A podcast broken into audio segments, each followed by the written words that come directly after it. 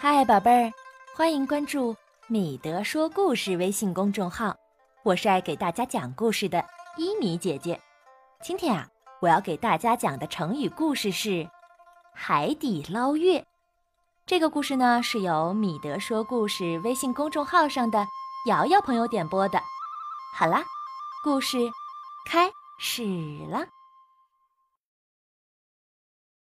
伊米姐姐。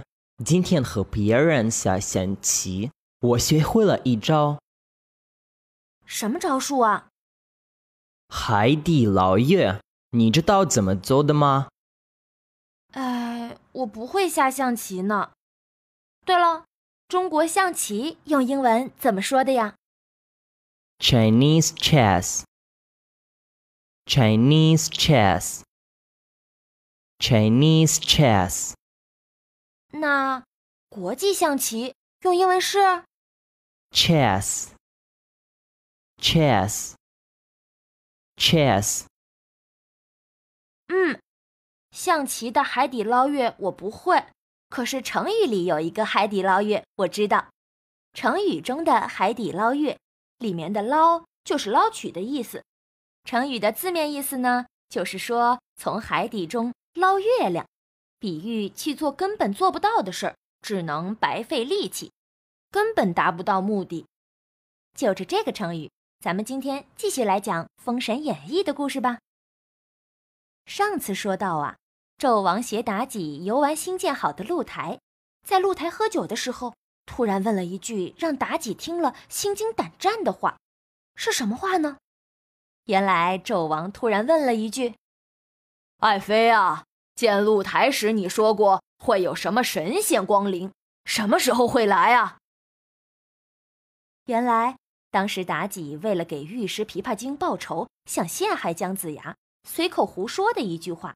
想不到纣王还记得，妲己一愣，只好含糊的回答：“陛下，神仙乃有道清虚之事，我想他们一般会在月圆之夜出现的。”纣王心中一算，喜上眉梢，说：“今天是九月初十，五天之后就是十五了，月满生辉，让我来会会神仙吧！”哈哈哈哈哈。说完，纣王依旧是吃喝玩乐，毫不在意。妲己可是发愁了，哪儿去找神仙呀？对了，神仙用英文怎么说的呀？Immortal, immortal, immortal。嗯，为了神仙的事啊，妲己急的是抓耳挠腮。到了九月十三日晚上，夜深人静之后，妲己等纣王睡熟，突突突一下子现出了原形，原来是只狐狸精。只见狐狸精摇身一转，化作一阵妖风，飞往城外三十五里外的轩辕老坟堆。到了地方，妲己降下云头，恢复狐狸本身。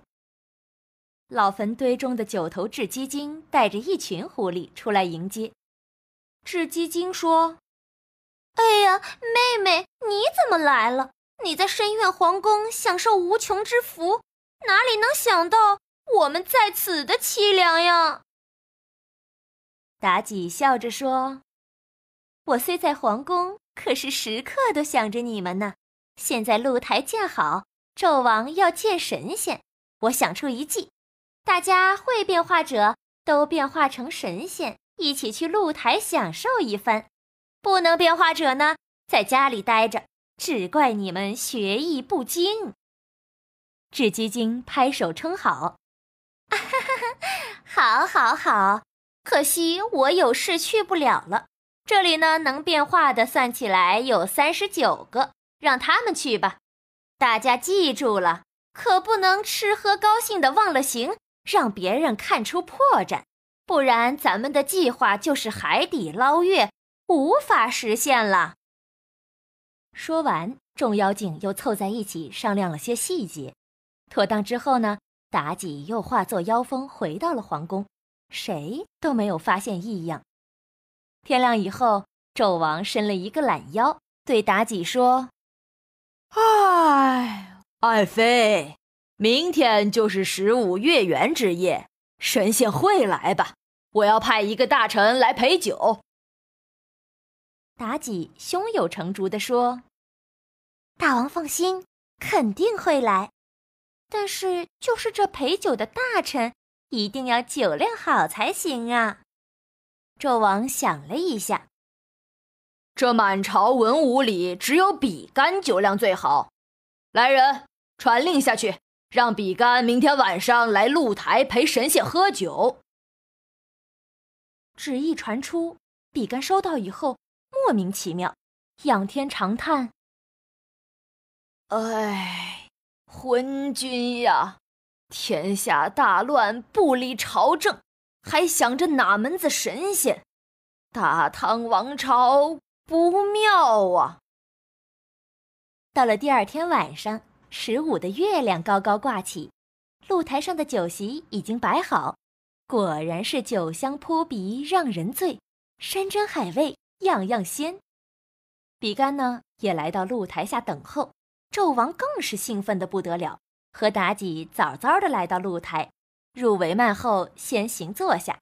妲己说：“陛下，等会儿神仙们来了，您可不能出来，在里面坐着就行，不然冲撞了神仙，一切都会马上消失，下次也不好相见，就像海底捞月，白费力气。”纣王听到以后有点不高兴，可是又怕以后见不到神仙，只好说：“爱妃，你说的有理，来日方长，我不出去，我不出去。”话音刚落，只听四面风声呜呜的刮起来，冷飕飕、阴沉沉的乌月遮蔽了月亮。纣王轻轻的喊道：“神仙来了，神仙来了吧？”到底？纣王见到假神仙了吗？咱们下次啊再继续讲。不会是海底捞月一场空吧？海底捞月，看来你是知道了。我们刚才故事里呢也有这个成语。海底捞月成语的字面意思是从海底中捞月亮，比喻去做根本做不到的事，只能白费力气，根本达不到目的。好了，我们来听听。今天的英文单词吧。中国象棋，Chinese chess。Chinese chess。Chinese chess。国际象棋，Chess。Chess。Chess。神仙，immortal, Immortal, immortal。宝贝儿们，你们会下中国象棋吗？你们知道象棋中海底捞月这个招数吗？快来告诉一德吧。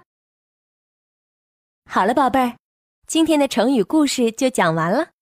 如果你喜欢它，可以点击右上角分享给你的朋友。如果你想听更多好听的故事，可以关注“米德说故事”微信公众号，在导航栏中查找分类故事目录，或者通过关键词查找。别忘了设置我们为星标，这样你就不会错过所有好故事啦。那现在，让我们先来听一段好听的音乐。我们明天再见吧。